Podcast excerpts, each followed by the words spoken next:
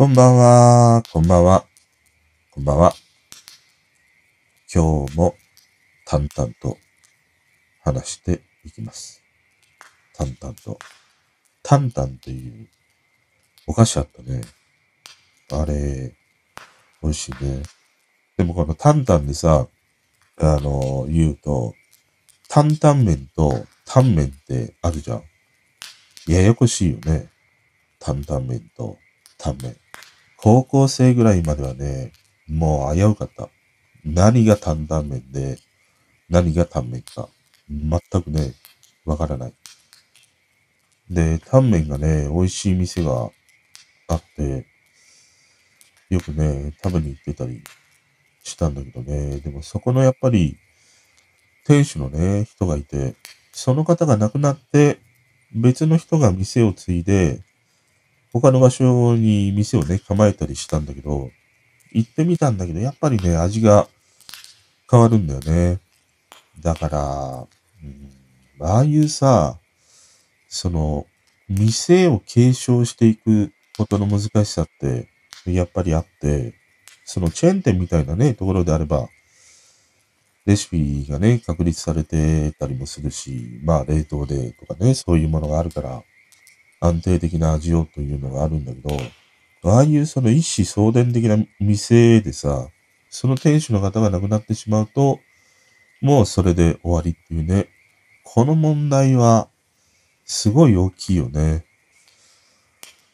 本当に俺が行ってた店がもう、ことごとくね、なくなっていくんだね。もうなんかね、味噌ラーメンが日本で一番美味しい店とかね。あと、墨田区の方に、キラ亭だって、あの、キラ構図家之助のキラってね、書く、キラ亭っていうのがあって、そこのスタミナ定食が、まあうまい。鬼ほどうまいんで。で、別に何のことはないんだよね。キャベツ、キャベツだったかななんか、なんか混ざってんだよ。いろいろ。あの、白菜と、んなんか、豚肉なのかなで、それがね、鉄板に、ジュージューというね、状態で持ってきてくれて、で、それに、しこ玉ね、タバスコをかけて食べるんだね。あ、タバスコじゃないな。タバスコみたいなものがあるんだよ。平手独自の、その、ちょっと辛みがあるようなね、ものがあるんだけど、それをぶっかけて食べるとさ、もう鬼ほどうまいっていうね。で、その後に、娘さんが両国の方でね、小さな店を出したんだけども、そこもなくなってしまったんだよな。だから、あのキラ亭のスタミナが食べたいわ。うん。超うまいよ。だからさ、まあ今この AI の技術がね、どうとかさ、チャット GPT でとか、あの、女の子のね、絵を、ああいう AI で描いてくれるとかさ、あるけれど、あんなものさ、必要ねえんだよ、俺の 生活には。それよりも、キラ亭のスタミナを食わしてくれよ。近所の味噌ラーメンを食わせてくれよ。本当に。ああいうその、一子相伝的な、ああいうレシピこそ、ああいう AI でね、残す方法とか、ないのかね。そういうものこそ、必要だと思うんだけどね。うん。よくあの、有名ラーメン店の味をカップ麺でね、再現するというのがあって、あれはいろんなね、調味料を調合して、本家の味に似せるというさ、ものがあるんだけど、あれはどうまで行っても本家を超えることは100%ないわけじゃん。でも、ああいう本家の店を100%再現できるようなものを AI なのかなまあ単純に、そのお店の人がね、残してくれればっていうのがね、とどのつまりではあるんだけどね、レシピとかね。うん、この料理のレシピこそさ、残してほしいよね。その、なんていうの、ああいうレシピサイトでさ、あるじゃん。あの、醤油大さじ2杯とか、みりん大さじ2杯とかさ、あるんだけど、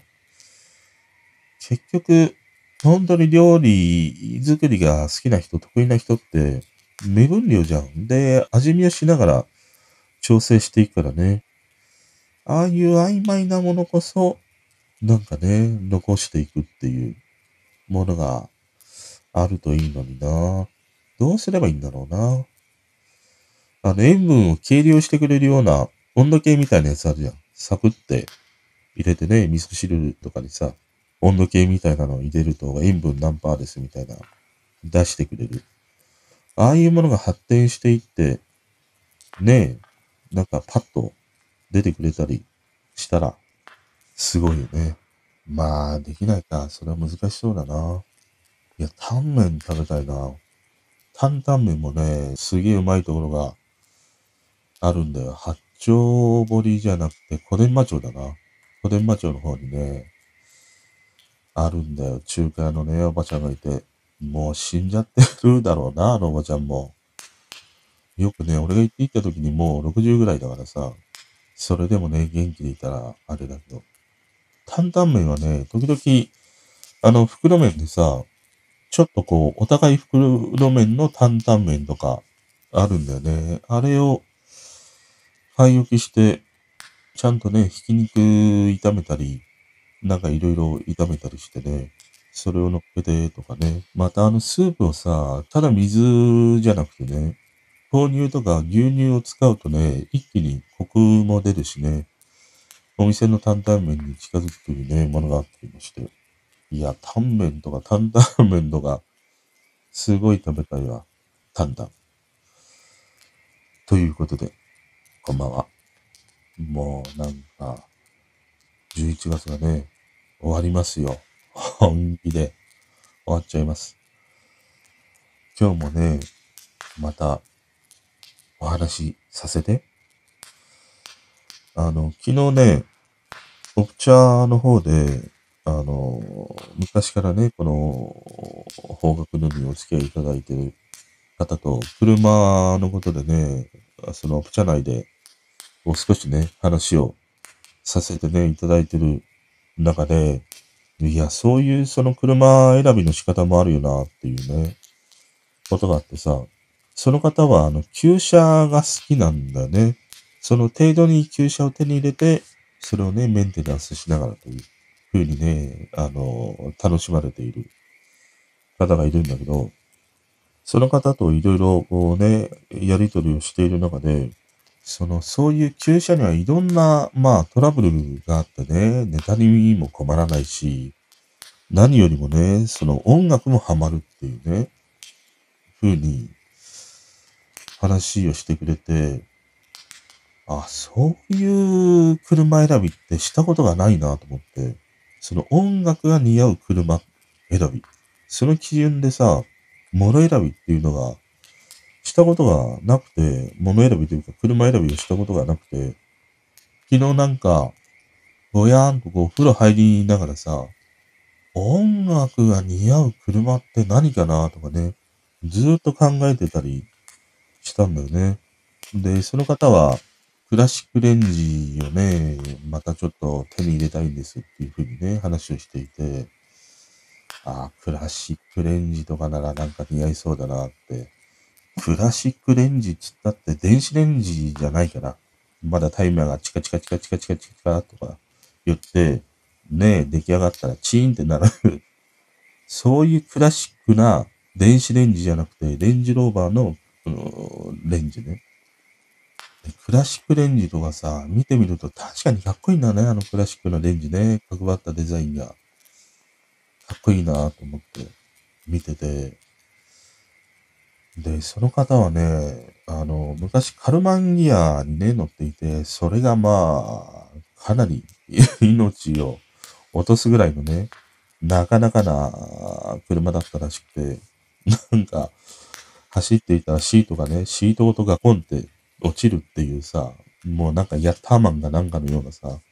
感じじゃ、もうマッハ55でもあったよね。あの、シートがピコーンって飛んでいくような、そんなようなね、こともあったりして、で、その方がね、カルマンギア乗っていたっていうのを聞くと、ああいうその、いわゆる旧車と言われるもの、クラシックカーと言われるものって、毎回ね、憧れるんだよね。憧れるし、そういう車に乗っている人を見ると、いや、本当に車が好きなんだなっていうね、ふうに思うんだね。だから俺も車好きと言っても、いや、もうにわかにしか過ぎないよな、とかね、思ってしまうんだね。だからね、ほんのり、本気でああいう旧車を楽しんでいる人には、俺はね、ちょっとこう、コンプレックスをね、毎回抱いてしまう。うん。その、2台3台で旧車とかね、っていうのはわかるんだ。芸能人でもいっぱいいるじゃん。1台目はなんか実用的な、なんかベンツに乗ってたりして、で、2台目には旧車でとかね、なんかちょっと変わった車でっていうのがね、あるんだけど、1台で旧車って、いや、なかなか車が好きじゃないと、そういう車選びができないよなって思うんだね。だからね、いや、すげえ、いいなって本気で思う。ああいう旧車を選ぶ人って。うん。できないもんね。俺、ああいうその、なんていうの？テクノロジーというか、まあ、車とかね、ああいう工業製品とかも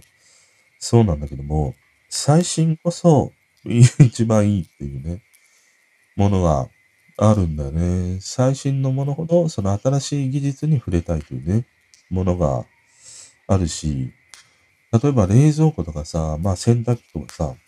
ああいう家電もそうなんだけど、デザインじゃないんだよね。デザインよりも、性能で物選びをね、大体においてしてる。もうほぼデザインよりも、機能性であり性能だね。うん。それに、後からまあデザインが許容できるのであれば、それを選ぶというね、感じがあるからさ、車でもその旧車とかね、あといろんな、まあ家電でも何でも、そのデザインで選ぶ人っているじゃん。その、ね、家中茶色の色のもので統一したいから、冷蔵庫も茶色のものを選ぶっていう。でも性能は、最新のものよりもちょっと劣るんだけど、茶色という色でさ、物選びをするとかね。そういう風なことができないんだよね。もう性能重視、機能性重視みたいな。で、車もやっぱり使い勝手重視っていうね、ところに、最終的にはね、毎回落ち着くんだね。だから、まあ理想はね、2台。1台が実用車で、1台はおもちゃでみたいな。そんなものがいいんだけど、ただ現実的にはうちの方だと無理だよね。もう駐車代がさ、今うちの駐車場が約3万近いんだよね。2万8000いくらぐらいなんだよ。だから2台で、ね、近場に止めるっていうとさ、もう天文学的な数字になるわけじゃん。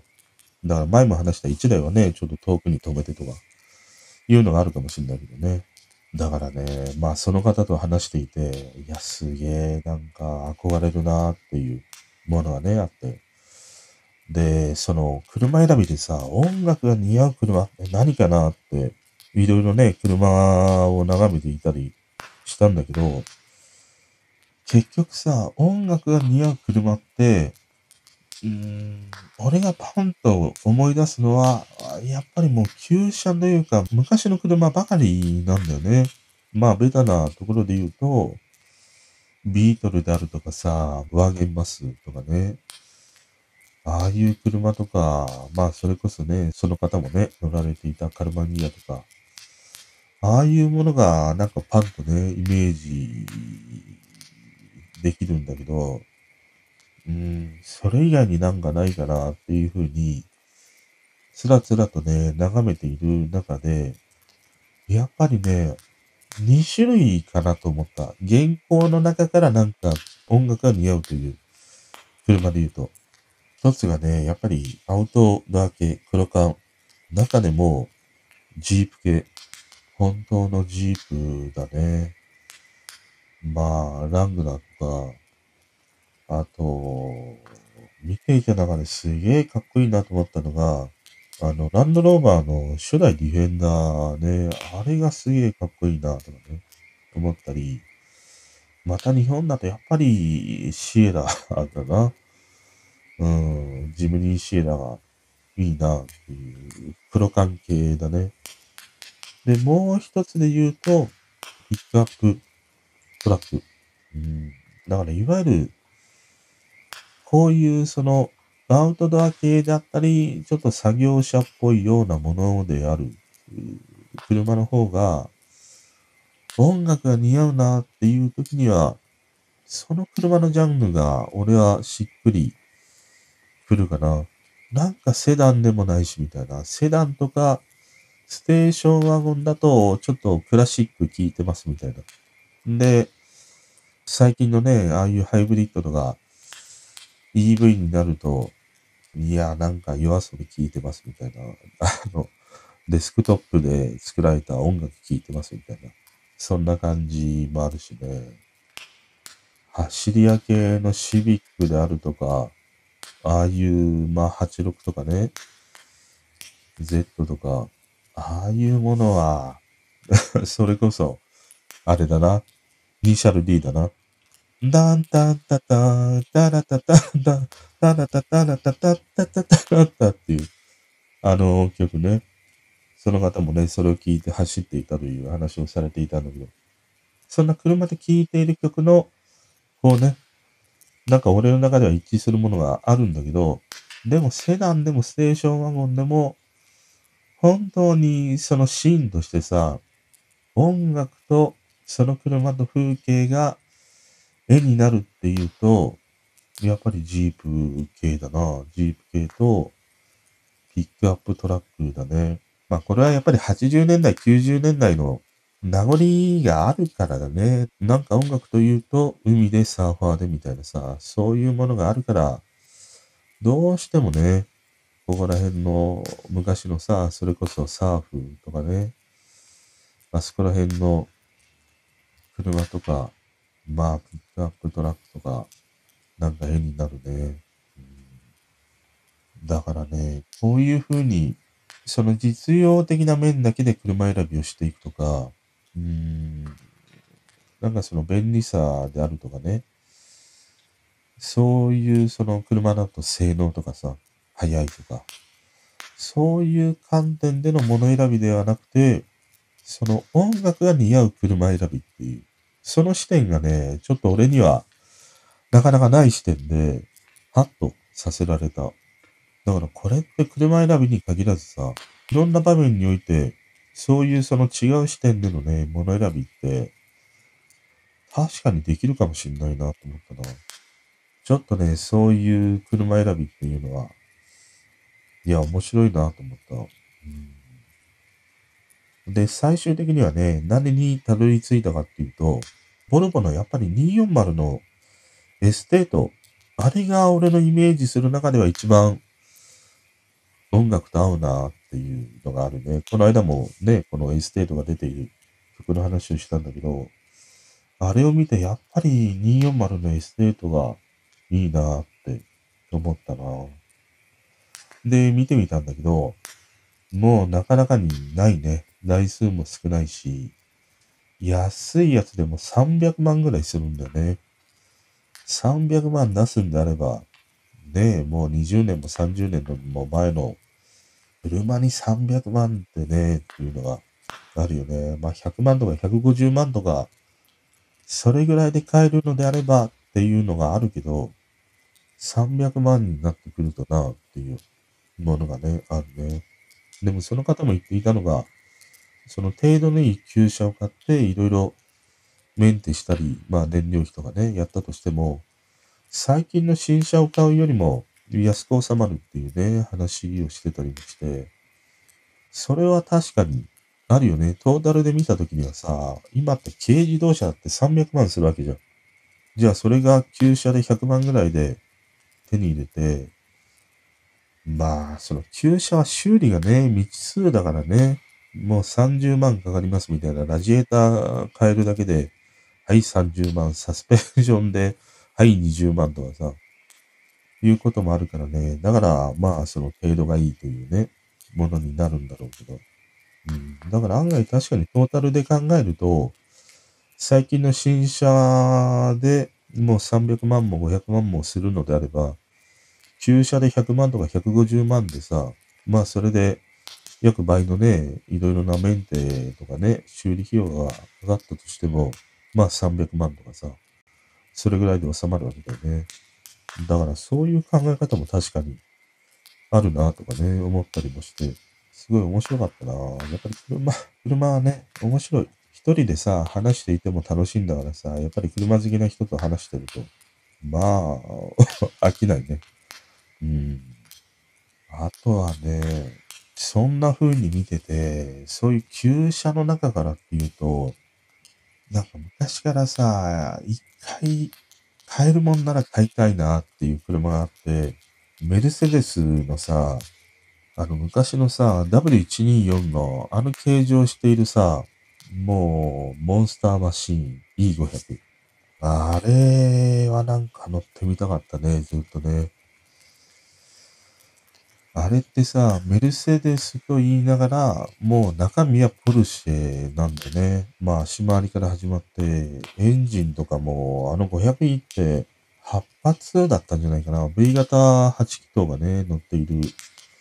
ものがあったりもして、もうあの、ヘンダーもね、ちょっとこう張り出しているというものもあるし、本当にあれこそが、あの羊の皮をかむったね、狼。うん。皮をかぶっている時に行かなければいけないのは、上のクリニック。行かない、行かないといけないよ、ちゃんと。だからあの500人こそが、もう本当の意味で羊の皮をかぶった狼というね、一代でもあって、あれが当時すごい憧れたね。で、今見ると、だいたい800万ぐらいだね。うん、まあ、800、800万出して E500 買うのか、800万あったらいろいろ選べるもんね。車 ね。現行車の中に限らず、会社からも選べるというね、ものがあるけど。でもあの E クラスのね、500E だけはちょっと別格なんだよね。あれに乗ってみたい。あとさ、昔あの W124 のさ、ワゴンがあって、あの当時、すごいね、ワゴンブームというものがあってさ、すごいね、悩みに悩んで、俺はアコードのワゴンに乗るんだけど、その時に、あのね、ボルボの240とか、あとオペルとか、あの当時ワゴン車がいっぱいあったんだよ。いろんなメーカーから出てたりもして、で、その中の1台に、やっぱりメルセデスのね、ワゴンがあって、W124 のワゴンがあって、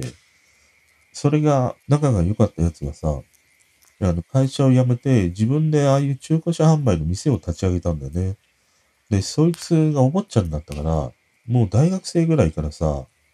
あの W124、足にね、使っているというすげえ程度のいいやつがあって、じゃあこれ、お前ならさ、あの安く売るからっていうことで、売ってもらうっていうね、ことになったんでね。で、いろいろね、試乗させてもらったりもして、その走りはね、そんなに面白くはないよ。全然。なんかハンドルも重いしね。ただ、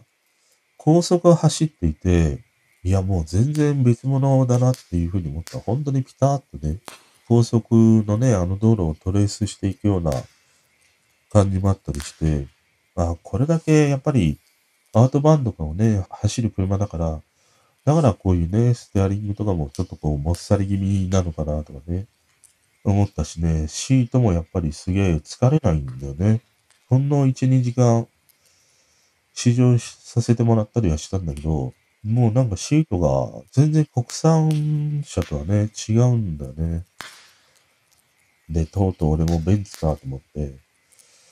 で、そいつに、あの、クレジットでさ、まあローンで払わなければいけないから、ローンの審査の手続きをしてもらって、で、保証人が必要なんだよね。で、親父とかにさ、頼んで、まあ、保証人にっていう風にね、お願いして、最初は、あの、分かったって言ってくれたんだよ。で、何買うんだよって言われて、ベンツって言ったら、すんげえなんか、怒られてさ、いや、もう、ベンツなんかお前100年早いわ、みたいな感じで、却下されてしまってね。結局ベンツ乗れなかったんだよね、あの時ね。だから、クレジットの審査はいいところまで行ったんだけど、最後の最後、保証人でね、蹴られてしまったという思い出があったね。だから、昔からこのベンツのね、ワゴン、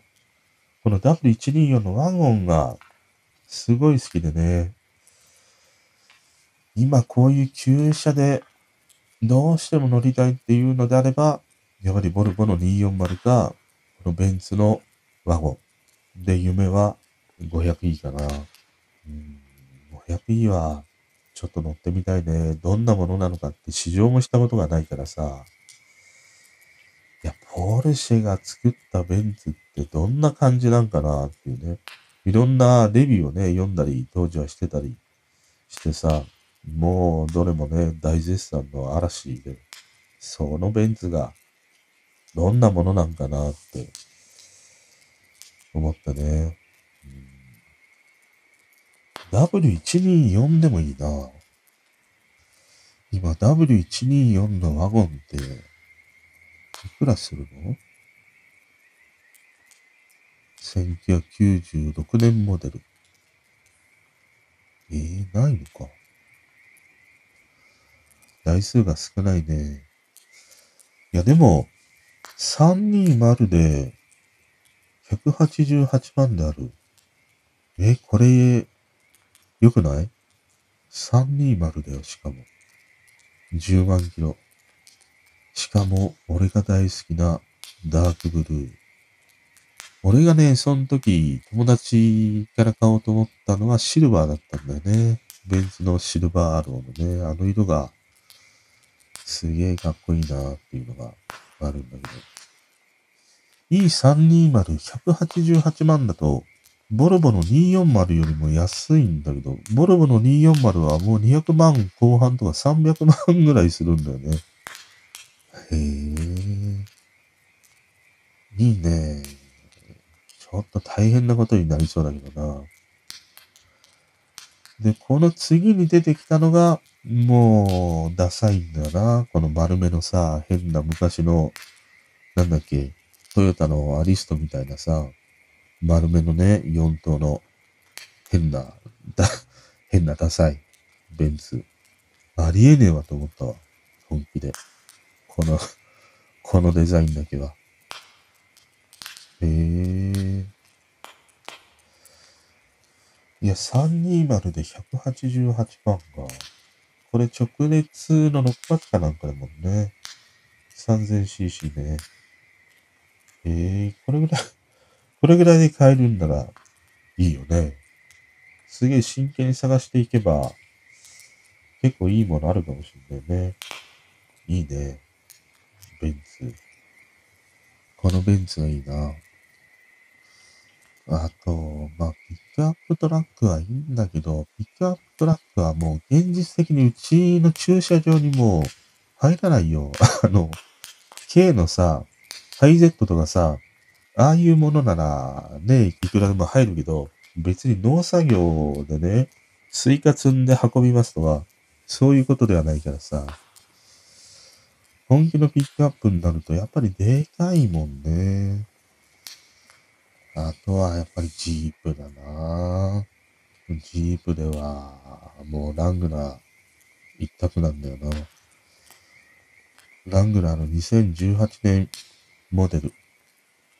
でもやっぱり中古にしては、するね。400万円台だね。一番安いやつで。で、高いやつだと、700万円ぐらい。もう700万出すんであれば、でも今新車でも1000近いもんね。ジープのね。ラングラーはね。ラングラーがいいな最近ね、ラングラーの動画ばっかり見てたりするんだよ。結構若い女の子がね、ラングラー乗ってたり。またなんかおじさんでもね、ラングラー乗っている人のものを見るんだけど、いやー、あの、コックピットがね、かっこいいなーって、運転席がかっこいいなーと思ってさ。で、昔のやつはね、結構その、水漏れのね、報告がされるっていうんだけど、最近の車はもうそういうね、水漏れとかそういうものもないらしいんだよね。あの天井とかさ、ああいうところからね、一回なんか、いろいろ天井外したり何外したりすると、そういうふうにね、水漏れしやすいということみたいなんだけどね。ただ、うちの方はさ、ジープなんか、ね、駐車場に置いてこうものならさ、いたずらされまくるわ。あの、もうなんか知んねえけどさ、ボンネットとかにさ、死神参上とかさ、なんか書かれてるわ。10, 10 円で。だからね、まあそういうね、住んでいるね、その環境もあるよね。自分の自宅に駐車場があればとかね、その、なんか地下駐車場でとかさ、そういうところであればいいんだけど、うちはもう青空だしね、下町だからさ、まあなかなかにクソガキがいるんだよ。子供、子供だけじゃないけどね、大人もそういう人がいるかもしれないけどさ、まあだからといってね、今の車、いたずらされたことはないんだけど、前は、もうね、2回くらい俺いたずらにあってるからさ、もうカーコンボがごっそりね、持っていかれたりもしたし、もうタイヤ4つね、丸々、丸々持っていかれてさ、もうブロックの上にね、車が乗っていてどうしたみたいな。もうなんかバックトゥーザフューチャーのデロリアンかみたいなタイヤがなくなって宙浮いてるみたいなさ、そんな感じにね、なってるということはね、あってね、俺は車の被害だとその2回があるんだよね。でもそれももうすげえ昔だからさ、最近はそういういたずらはないんだけどね、ただ、なんかさ、気づいたら10円パンチみたいなね、傷があったり、あの、そういうのはあるよね。それは駐車場というよりも、どっかスーパーに行ってとかね、そういう時につけられたんじゃないかなって思うんだけどさ、まあそういう細かいね、ものはしょうがないんだけど、なんかね、死神参上とかさ、サイドミラーだけかっぱいて持ってっちゃいますとかさ、嫌じゃん。なおかつラングラーとかさ、外そうと思えばさ、外から結構外せるじゃん。扉とか。あ いうもの。もうレゴブロックみたいな車なわけだからさ。そういうものをね、冷静に考えていくと、なかなかラングラーって選びきれないよなってあるよね。そういう意味ではやっぱりシエラにね、落ち着くんだな。でもね、あの、ジムニーの5ドアがね、海外からいろいろこう情報が上がってきてるのを見ると、あのジムニーの5ドアはいいな。なんか写真で見るとさ、すげえ大きい車のように見えるんだけど、でもまあ言うてもね、軽サイズのね、ボディを伸ばした感じだからさ。あのジムニーの5ドアはいいなあの感じが好き。もう昔から日産のサファリにしてもさ、三菱のパジェロにしてもさ、ショートよりロングが好きなんだよね。うん。なんかパッと見はショートの方がかっこいいんだけど、俺はなんかロングが好きだね。で、その流れでね、昨日日産のあの昔のサファリ、黒缶の、あれも見てたりしたんだけど、あれもやっぱりもう高い、高いし、もうそもそも、弾が全然もうないね。あの、サファリも好きな車だったんだよな。また今日もね、車の話で終わりそうなんだけど。うん、結論としてはね、この車を選ぶ上でさ、そういうふうに音楽に似合う車選びって、ちょっと確かにいい視点での車選びだなって思ったな。うん、ちょっとこう頭の片隅に入れてね、そんな観点で選んだりしてみたいね。今日さ、なんか朝、ラジオからね、流れてきたのが、トンネルズのさ、天使の恥骨って、僕ね、流れてきてさ、もう何十年ぶりかに聞いたなぁと思って、天使の恥骨っていう曲ね、すんごいタイトルで、すごい曲だよなぁと思って、ああ、こんな歌歌ってたよなぁって思い出したりもしてね。何気にね、この天使の恥骨って、イントロがちょっと岡村ちゃんっぽいんだよね。岡村康之っぽいんだよね。いわゆるなんていうの？ちょっとこう跳ねるような感じで、ああ、なんかこの時代ってこういう感じの曲いっぱいあったよな、っていうね、その、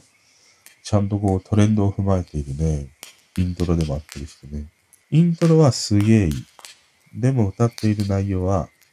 恥骨だからね。どうなんでしょうか？この現代において、恥骨をテーマに歌うというのが。でもこの恥骨って、なんで恥骨って言うんだろうね。恥ずかしい骨って書くんだけどさ、なんで恥ずかしいんだろうね。人間の体を形成しているいろんなところの骨と一緒なのに、恥ずかしい骨って書くさ、恥骨っていう意味がわかんないわ。医学的な言葉じゃないのかね、恥骨っていうのはね。ね。まあ今日は、というか今日も車のね、話で終わってしまいました。それと、今日でね、11月も最後ですね。11月もこの方角にお付き合いいただき本当にありがとうございました。10月、11月と、こうね、毎日配信ができて、なんとなくこう自分の生活のペースに入ってきたりもして、逆になんか収録しないとね、落ち着かないみたいな、そんな感じにもね、なってたりしてね、うん、12月もよろしくお願いします。そしていつもね、オプチャーとかでこういう風にね、長きにわたってお付き合いね、していただいてる方々に本当にね、ありがとうございます。なかなかね、ああいうオプチャの中だけとはいえさ、もう2年も3年もっていう風にあの、つながりを感じさせていただいてると、もう、やっぱりちょっとね、もうただの、なんか、方角のをね、聞いていただいてるだけというだけではなくてね、人としてね、すごいつながりを感じさせてね、いただいてたりもして、うん、やっぱりいつかね、実際に会ってみたいなとかね、思ったな。うん、比較的に日常ではさ、その自分からこう声をかけるとかね、そういうことっていうのは苦にならないし、むしろ好きではあるんだけど、でもなんか途端にネットになるとね、自分から声をね、かけるっていうことをしないんだよね。でも、こういうふうに方角のにたどり着いて、こういうふうにね、聞いていただいて、で、もう長くにわたってね、こういうふうにつながりを感じさせてくれるっていうのは、ものすごいなんかね、ありがたいし嬉しいなって思うんだよね。なかなか自分がさ、そういうふうにネットで自分が興味がある人に、こうなんかね、声をかけるということができないししないからさ、逆にそういうふうに声をね、かけていただいたり、言葉をね、いただいたりするっていうのは、うん、いや、すごい嬉しいなって思うな。あの、こうね、普段話している不調はさ、なんか下町のね、おっさんが何言ってんだみたいなことではあるんだけど、もう至ってさ、優しいから、本当に。ふわとろちゃんみたいだから。ふわとろちゃんがよくわかんないけど、寝る寝る寝るね、みたいだから。うん。至って別に取って食おうというね、そういう人でもないし、なんか誰かをさ、騙してね、いや、どっかなんか新宿で立ちんぼさせちゃうぞとかさ、男はダマくらかしてマグロ漁船に乗せちゃうぞとかさ、そういうことはしないから、今もうないのかなむしろさ、ああいうマグロ漁船に乗る方がさ、稼ぎがはるかにいいよね。なんか死んねえわけのわかんない。ねえ、バイトしてさ、いやー、時給もなんかよくわかんねえし、上の先輩からもさ、あれやこれや言われてさ、給料が安いんであれば、同じ大変で過酷な状況であればさ、むしろマグロ漁船に乗っていた方が、稼ぎはもう3倍も4倍もいいもんね。うん、だからマグロ漁船っていうのはあながち、ね、昔のようになんか馬鹿にできないよなって思ったりするけどな。だからぜひね、あの、一歩踏み込んで声をね、かけてみてください。あの、質問箱からでもいいし、オプチャの方にね、しれーっと参加していただくのでもいいし、特にオプチャの方ってさ、必ず参加したらなんか、発言しなければいけないっていうこともないからね。あの、発言する人もいるんだけど、ただこういうふうにね、見ていてくれるっていう方もさ、いるからね。それぞれの人がね、快適にそこで、なんか、いろんなね、音楽を共有できればなっていうことだけでしかないけどね。まあちょっとね、あの、お近づきになりませんか？ということで、おやすみなさい。